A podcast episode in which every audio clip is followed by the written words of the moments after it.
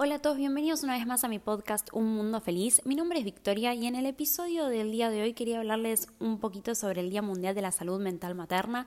Se celebra siempre el primer miércoles de mayo. Este año cayó el 6. Eh, esto se lanzó hace poco, la concientización sobre este día. Eh, se celebra hace cuatro años únicamente, o sea, en el 2016 fue la primera vez. Y nada, me gustaría hablarles desde mi experiencia, cómo, cómo lo viví y cómo creo que que bueno, que afecta a las mujeres eh, mentalmente el embarazo, el parto, estar con, sus bebés. Em, obvio todo desde mi experiencia, no soy psicóloga, la verdad es que es más o menos contarles yo cómo lo viví y nada, acompañar un poco y más que nada pasar este mensaje de que la salud mental materna es importante, no siempre hay que estar feliz, uno puede quejarse, uno puede tener días oscuros, días tristes y lo más importante de todo es siempre hablarlo, ¿sí? Em, buscar ayuda, aunque sea un familiar, un conocido, la pareja, quien sea. Hoy por hoy, gracias a Dios, tenemos internet y hay un montón de Instagrams donde puedes encontrar ayuda, desde profesionales de la psicología perinatal hasta grupos donde puedes hablar con otras mujeres de las mismas situaciones que te pasa. La verdad es que yo antes de ser mamá ni sabía que existía este día, tampoco me lo había planteado y, por ejemplo, tal vez uno hasta que no es madre o padre no, no tiene noción de que existe este día, de que puede uno sentirse mal. La verdad es que siempre nos venden como ese frasquito de la maternidad rosa y no es así cuando vas al día a día. O sea, la maternidad tiene sus cosas hermosas pero también tiene sus lados negros, digamos, oscuros, tristes, em, o de mucha incertidumbre, porque nadie viene sabiendo cómo ser padre, vas descifrando a medida que, lo vas transitando. Entonces puede ser bastante, bastante difícil, eh, como les digo, sentirse uno bastante solo, incomprendido. Em, así que nada, me parece importante hablarlo y creo que está bueno que todo el mundo, aunque no sean padres, aunque no sean madres, que conozcan este día, que esto no sea tabú, que se hable y que le demos la oportunidad a un millón de mujeres de poder expresarse con respecto a sus propios embarazos, partos o experiencias de, crianza libremente, sin prejuicios. Así que nada, les quería contar un poquito cómo yo lo viví. Para mí, yo lo separaría en tres etapas hasta ahora, igual no tengo tanto tiempo maternando, llevo tres meses, pero lo separaría en tres partes, digamos, como el embarazo, el parto y el, venir a casa con mi bebé. El embarazo siento que lo transité dentro de todo bastante bien. Fue un embarazo buscado, así que fue mucha felicidad una vez que salió el positivo. Pero nada, recuerdo estar en el baño y decir, bueno, ¿y ahora qué hago? Y ahí es una gran falencia que siento que pasa con, con la educación sexual en general y con, todo lo que es el embarazo, ¿no? Que, también es educación sexual.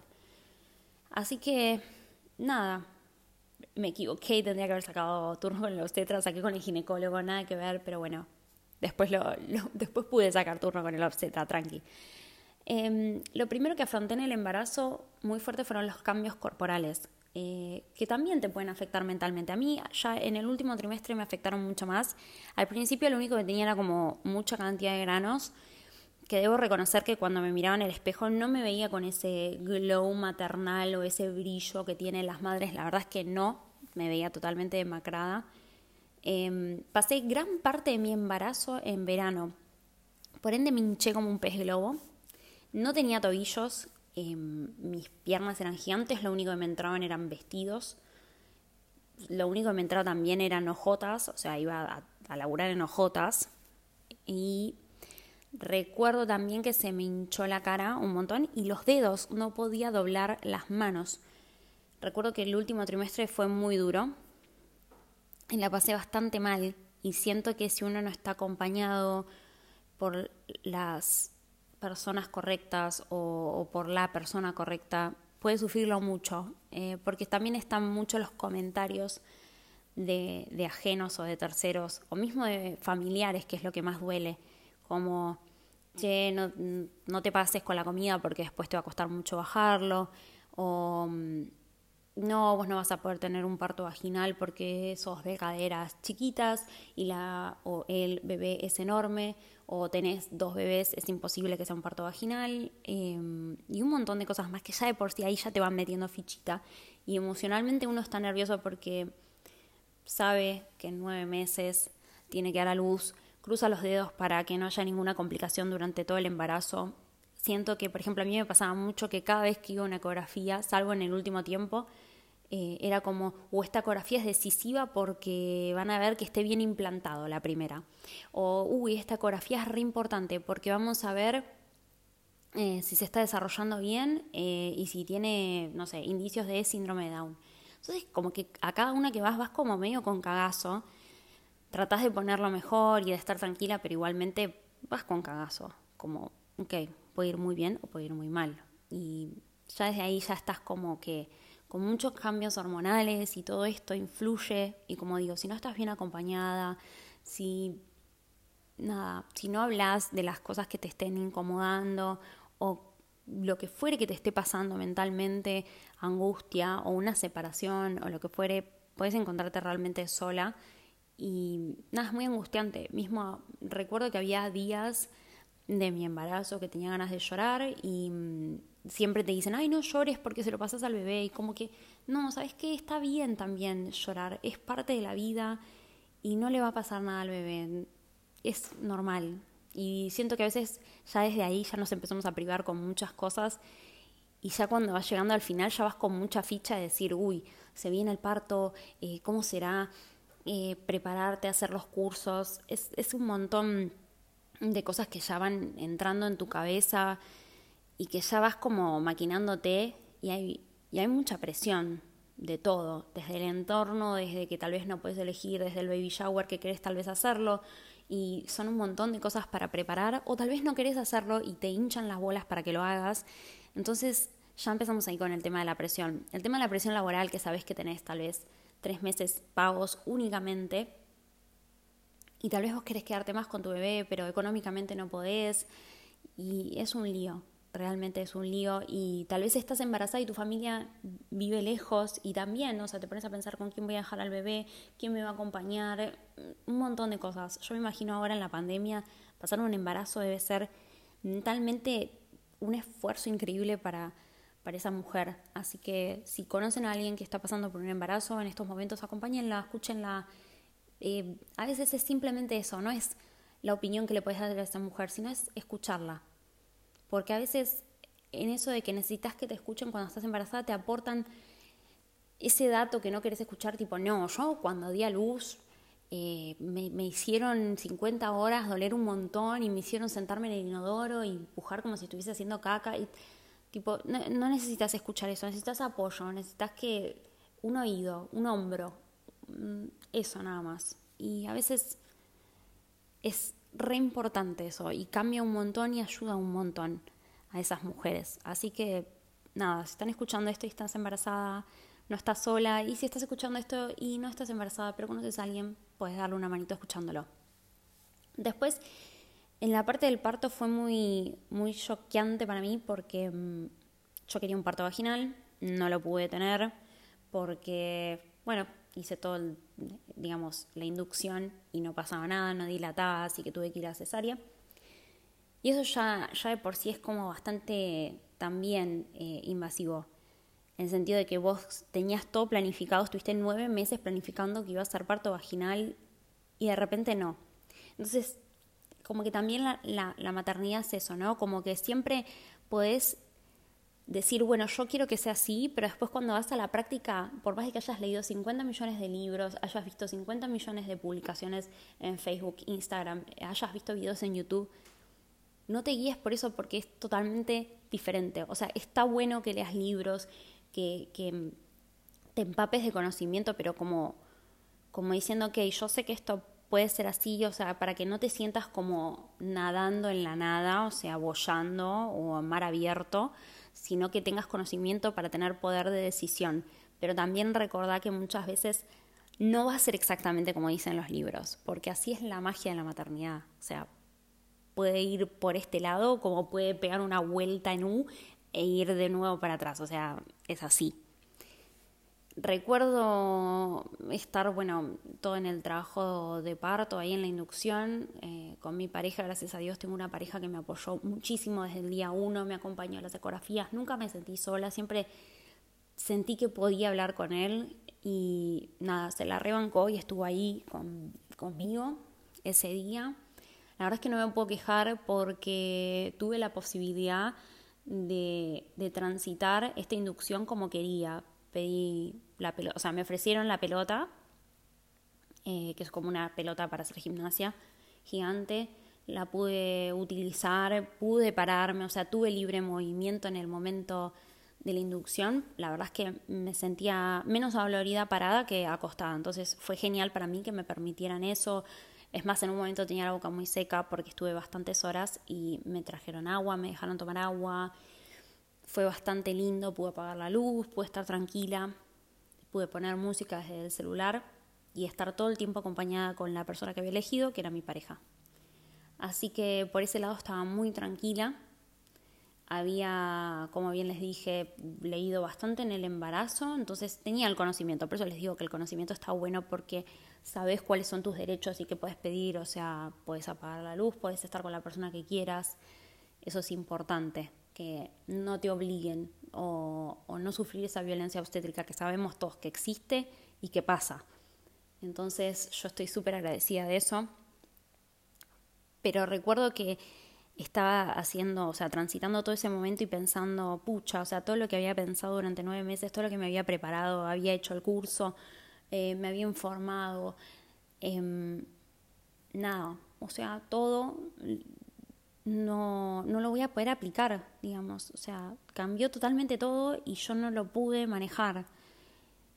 Y también como que soltar es importante. Y ya desde ahí la cabeza te juega un montón. Recuerdo que nació y que, o sea, una cesárea es bastante heavy en el sentido de que es una operación, a mí nunca me habían operado, por ejemplo, y estaba asustada. Real estaba asustada rezando para que todo estuviese bien. Y nada, gracias a Dios tuve un equipo súper hermoso, me trataron súper bien, pero también sé que hay mujeres que la pasan muy mal, que necesitan incluso terapia después de sus partos porque son muy crudos. Y nada, recuerdo que fue excelente. Pude ver a mi hija, eh, mi hija estuvo todo el tiempo con, mi con el papá, con mi papá no, con el papá de ella. Y mm, recuerdo que no hay nada más lindo que ir a la habitación y que tu bebé está ahí. Y yo sé que soy afortunada porque sé que hay familias que no les pasa. Hay mujeres que no les pasa eso, que nació el bebé prematuro o con problemas y se va a neo. Y llegas a una habitación sola, digamos, en el sentido de que estuviste nueve meses totalmente invadida por un ser y de repente estás sola por primera vez en tu vida, después de nueve meses. Y es muy crudo, o sea, es crudo ya de por sí cuando tenés el bebito al lado, me imagino, si no la tenés. Y ya, de nuevo, es súper importante el acompañamiento de la familia, de la gente querida, o sea, no ser invasivos, no contar experiencias. A veces, de nuevo, uno necesita que lo escuchen, no que le, aporten su grano de... ¿Se entiende? Salvo que lo pida eh, la persona, ¿no? Entonces, es importante respetar, respetar... Eh, si uno quiere que vaya gente o no a visitarlo al hospital. Yo recuerdo estar toda baqueteada con el dolor de la cesárea. Y recuerdo esa primera vez que fui al baño, o sea, la primera vez que fui al baño fui con la enfermera, pero recuerdo la primera vez que fui al baño sin enfermera. Y me miré al espejo. Y yo sabía que iba a seguir teniendo panza. Yo tenía una panza gigante. La tuve a mi hija y tuve panza de como si estuviese de cinco meses, para que se hagan una idea. Y me acuerdo mirarme en el espejo totalmente despeinada, totalmente dolorida y decir, listo, ok, nunca más voy a volver a ser la persona que era. Ya está. Recuerdo bañarme a la velocidad de la luz porque mi hija lloraba y decir, ok, esta es mi nueva vida, nunca más voy a poder hacer algo tan sencillo como bañarme. Y sentirme mal, sentirme angustiada en serio. Em, y nada, de nuevo, yo tuve la posibilidad de tener una familia con la que hablar, una pareja que, gracias a Dios, él pudo pedirse en el trabajo un mes, o sea, tiene 15 días de licencia y 15 días de vacaciones se las pidió todas juntas para pasar un mes con nosotras. Pero yo sé que hay otras mujeres que no tienen esta facilidad, que solamente el hombre está tres días eh, y la verdad que esos tres días son los que estás en el hospital, que en el hospital no necesitas tanta ayuda, porque está todo el tiempo viniendo gente, te dan una manito, si no puedes llamar a la nurse, pero cuando llegas a tu casa ahí empieza como el nuevo mundo para vos, porque te das cuenta que no hay una nurse que te ayude. Em, no puedes preguntarle a, la gente. Yo recuerdo que una vez eh, cambiando un pañal le pregunté a alguna nurse, le dije, ¿este color es normal de pis? O sea, a ese nivel. Sí, sí, quédate tranquila. En tu casa no tenés una nurse que apretar un botón y preguntarle, che, este pañal está bien. O sea, estás como bastante eh, bollando y, nada, y de repente te encontrás haciendo de comer Em, con las molestias, o sea, no es la misma cama que, la que tenés en el hospital. Y yo recuerdo que con la cesárea, cada vez que me levantaba para las tomas nocturnas, sufría, sufría, se me caía la lágrima. Y mm, tenés un bebé que necesita de vos, ¿entendés? Que no entiende, no tiene cinco minutos para que vos te incorpores con dolor, o sea, te pide teta y la quiere ya. Y mm, recuerdo pensar, listo, me perdí, yo ya no existo más, nunca voy a volver a hacer cosas que hacía como ver una peli, escuchar música, no sé, cosas para mí, ya está, o sea, me perdí. Em, recuerdo el primer mes pasarlo completamente en, en camisón maternal. La gente venía a mi casa y la verdad es que me importaba muy poco que me vieran en camisón maternal. Pero la verdad es que no quería ponerme mi ropa porque, mm, nada, en el embarazo me habían dicho, no, después la ropa de embarazo no la quieres ver nunca más. Y era lo único que me entraba y no estaba embarazada. Y es muy duro, mentalmente es muy duro eso. Va, por lo menos a mí me, me, chocó bastante fuerte que no me entraba la ropa, solo esa, no, no quería vestirme, me vestía nada más para los controles médicos Tenía el dolor de la cesárea, tenía una bebé que dependía de mí 24/7 y nada, recuerdo el primer día que, que el padre volvió a trabajar y me quedé yo con la bebé. Listo, nos quedamos las dos solas.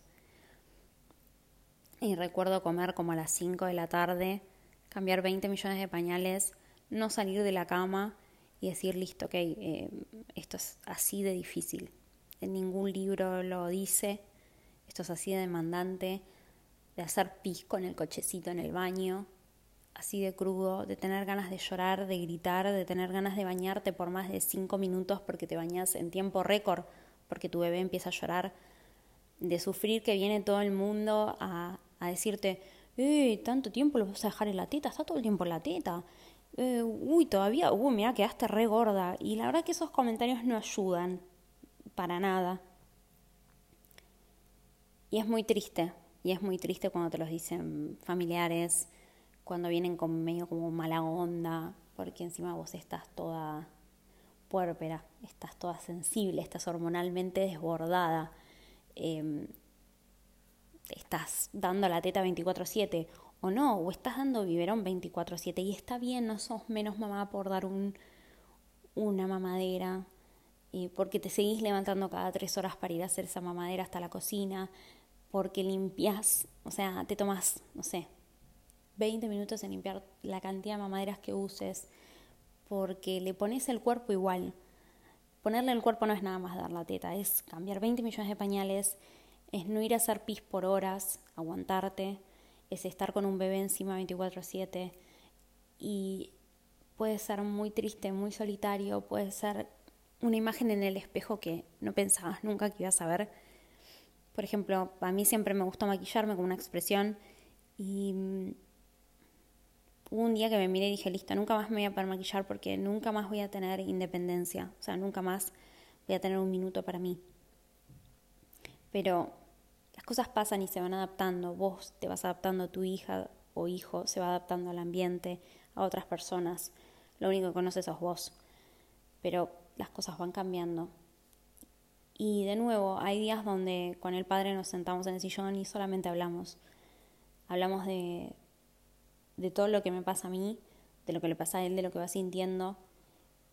Y gracias a Dios tengo esa posibilidad de hablarlo. de tener un compañero que me escucha, donde me siento bien, donde no me siento juzgada, donde le puedo comentar sobre un día que fue malo, de que perdí la paciencia o de que vi mi cuerpo y me sentí mal o de que tengo ganas de llorar por X cosa o mm, qué sé yo, por ejemplo, yo tengo lactancia mixta y cuando compramos la primera caja de fórmula lloré. Y, y nada, y es eso, es siempre sacar esos esquemas de cómo tiene que ser la maternidad porque vos la haces tu propia maternidad. Por más de que estén 20 millones de libros, vos sabés lo que es mejor para tu bebé. Lo tuviste nueve meses adentro tuyo. A veces es, es eso que no se puede explicar, que es cuando llora de cierta forma sabes que es hambre, cuando llora de otra manera sabes que es un gas, cuando llora de otra manera sabes que está incómoda o incómodo. Em, es eso, es confiar también en vos. Y y decir lo estoy haciendo bien. Porque a veces es muy difícil, a veces lees en Instagram o en Facebook o en cualquier lado o te dicen, no, lo más importante es la teta. Pero si no puedes, no es que lo estás haciendo mal, no es que sos menos madre, no es que sos mala persona, es que sos buena madre, porque no estás dejando que tu hijo se muera de hambre. Sos buena persona, estás criando a un ser, estás enseñándole este nuevo mundo. Estás redescubriéndote vos. Porque vos ya no sos la misma persona, sos una nueva y te tenés que encontrar también. Y te tenés que encontrar con tu pareja. Sea hombre, mujer, da igual un extraterrestre. Tenés que volver a encontrarte porque tenés que volver a enamorarte de esa persona porque esa persona también está pasando por una modificación. Si realmente está compenetrado o compenetrada con, con, esta crianza. Entonces, es muy difícil, son muchos cambios y están las hormonas, hay un montón de cosas que influyen. Eh, como les dije antes, el tema del trabajo, tenés un montón de cosas en la cabeza. Y, y está bueno, como les digo, hablarlo, buscar ayuda, saber que no haces las cosas mal y que las cosas van cambiando. El primer mes dormía re mal. El segundo mes pasó esto de, de la fórmula y mi tema fue ese mi dolor fue el de la fórmula. A los tres meses estoy con el tema gases. Mi hija tiene gases todo el tiempo. Me la paso llorando a veces porque no entiendo, porque le duele, porque no podemos dormir, porque esto, porque lo otro. Entonces, todo va cambiando y todo se va modificando. No todo es eterno. O sea, tal vez tenés una semana donde llora sin parar, pero tal vez la próxima semana ya deja de llorar, pero aparece algo nuevo. Entonces, nada es eterno.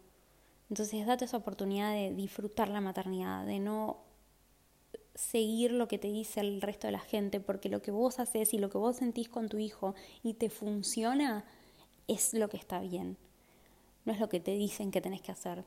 ¿sí? O sea, está re bueno, por ejemplo, que haga piso, pero si vos no tenés tiempo, si a vos no te gusta porque tu hijo se calma o tu hija se calma en el cochecito o en las sillitas esas que se mueven que mm, tipo son como amecedoras aunque sabes que está mal y no sé, y encontrás 50 millones de, de blogs donde te dicen que les hace mal porque el libre movimiento, pero si a vos te funciona, si tu hija finalmente se duerme en eso, es lo que te tiene que, que, que funcionar a vos, no lo que dice el mundo que tiene que ser la maternidad. Podés tener un día donde te podés quejar y querer mandar a la mierda todo, tu hijo, tu pareja, a vos misma, no te soportás ni vos misma y está bien.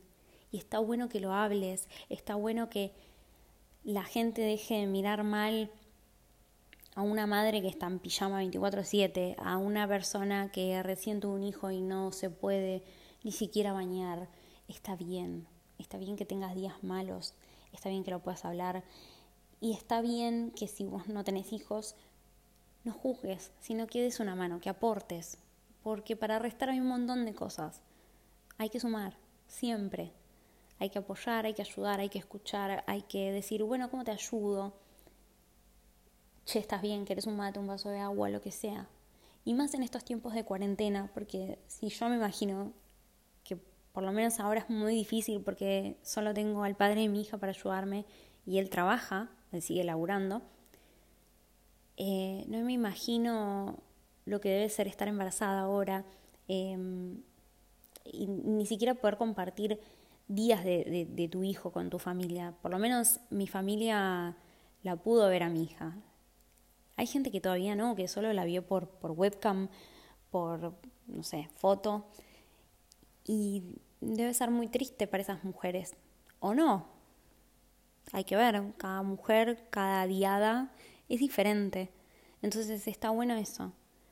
Em, ayudar, escuchar, como dije bien, y concientizar de que no todo es color de rosas, que existe todo lo que es em, la depresión postparto, de que está bien hablarlo y poder ayudar a esa madre a tiempo y nada, que cada, como bien dije, diada es un mundo y que lo que le funciona a una no le puede funcionar a la otra, o sí. Entonces también es quitar esa presión de la maternidad tiene que ser así. La maternidad tiene que ser como te funcione, como vos puedas vivir, como tu hija o hijo pueda crecer feliz y eso es lo más importante. ¿sí? Y sacar la presión de, todo, ¿eh? la presión de, de la familia, de la sociedad, de un montón de cosas. Es disfrutar la maternidad, porque si no, no la terminas disfrutando, porque siempre hiciste esto porque lo leíste y te dijeron que era lo que tenías que hacer. Pero vos querías hacer otra cosa, porque vos sentías que tu hija era más feliz o tu hijo era más feliz cuando, no sé, lo tenías en patas. Pero todo el mundo te decía ponele las medias porque hace frío. Y esas boludeces hay un millón. Y terminas no disfrutando porque terminas sintiendo que hiciste tu maternidad complaciendo a los demás. Y no está bueno o porque te dicen, no, no te podés quejar porque vos tuviste un hijo. Sí te podés quejar. Sí podés, sí podés pedir ayuda, sí podés sentirte mal, sí podés querer tener un día que matarías a todos, sí podés. Y está bien. Y si sentís que todas estas emociones te sobrepasan, está bien buscar ayuda. No sos menos madre por buscar ayuda, todo lo contrario, estás siendo una excelente madre y persona, porque estás queriendo darle lo mejor a tu hijo y sabes que vos ahora no estás bien. Entonces necesitas ayuda. Y eso no significa que después no puedas amar a tu hijo o entablar otro tipo de relación con tu hijo. Todo lo contrario, significa que estás tratando de buscar el vínculo más saludable. Y eso demuestra una fuerza, una entereza, que seguís siendo una madraza. Eso es importante. Es importante saber que lo estás haciendo bien. Y eso es fundamental, fundamental es súper importante. Y por eso me parece que está muy bueno el lema de este año que es no eres mala madre. Y creo que es lo que hay que rescatar siempre. No sos mala madre por sentirte mal, por llorar, por no sentirte feliz un día, por no sentirte feliz por un mes, por sentir un desborde de emociones. No sos mala madre por dar fórmula, no sos mala madre por ponerlo en un andador, no sos mala madre por querer darle papilla en vez de BLW no sos mala madre por directamente elegir cesárea, no querer hacer parto natural. No sos mala madre por, no sé, directamente no querer darle teta. No sos mala madre por poner laritos o no sos mala madre por no ponérselos. Entonces, la verdad es que lo estás haciendo bien y eso es lo que tiene que quedarte siempre en el corazón. Decir que lo hiciste como vos quisiste y que estuvo bien. Así que sin más, me despido porque mi hija ya está llorando pidiendo por mí. Espero, nada, que les haya gustado el episodio del día de hoy, que si no son madres, no son padres, les sirva para ayudar a la gente que sí lo es y si lo son, los haya acompañado, se hayan sentido identificados y les haya sacado alguna que otra sonrisa. Así que nada, nos vemos seguramente la semana próxima con otro episodio. Besos, cuídense mucho y usen barbijo. Y recuerden, no más abracitos. Y el barbijo incluye meter la nariz adentro. Nada de usar el barbijo en la pera, dejar la nariz afuera y tocárselo. Sean conscientes. Besos.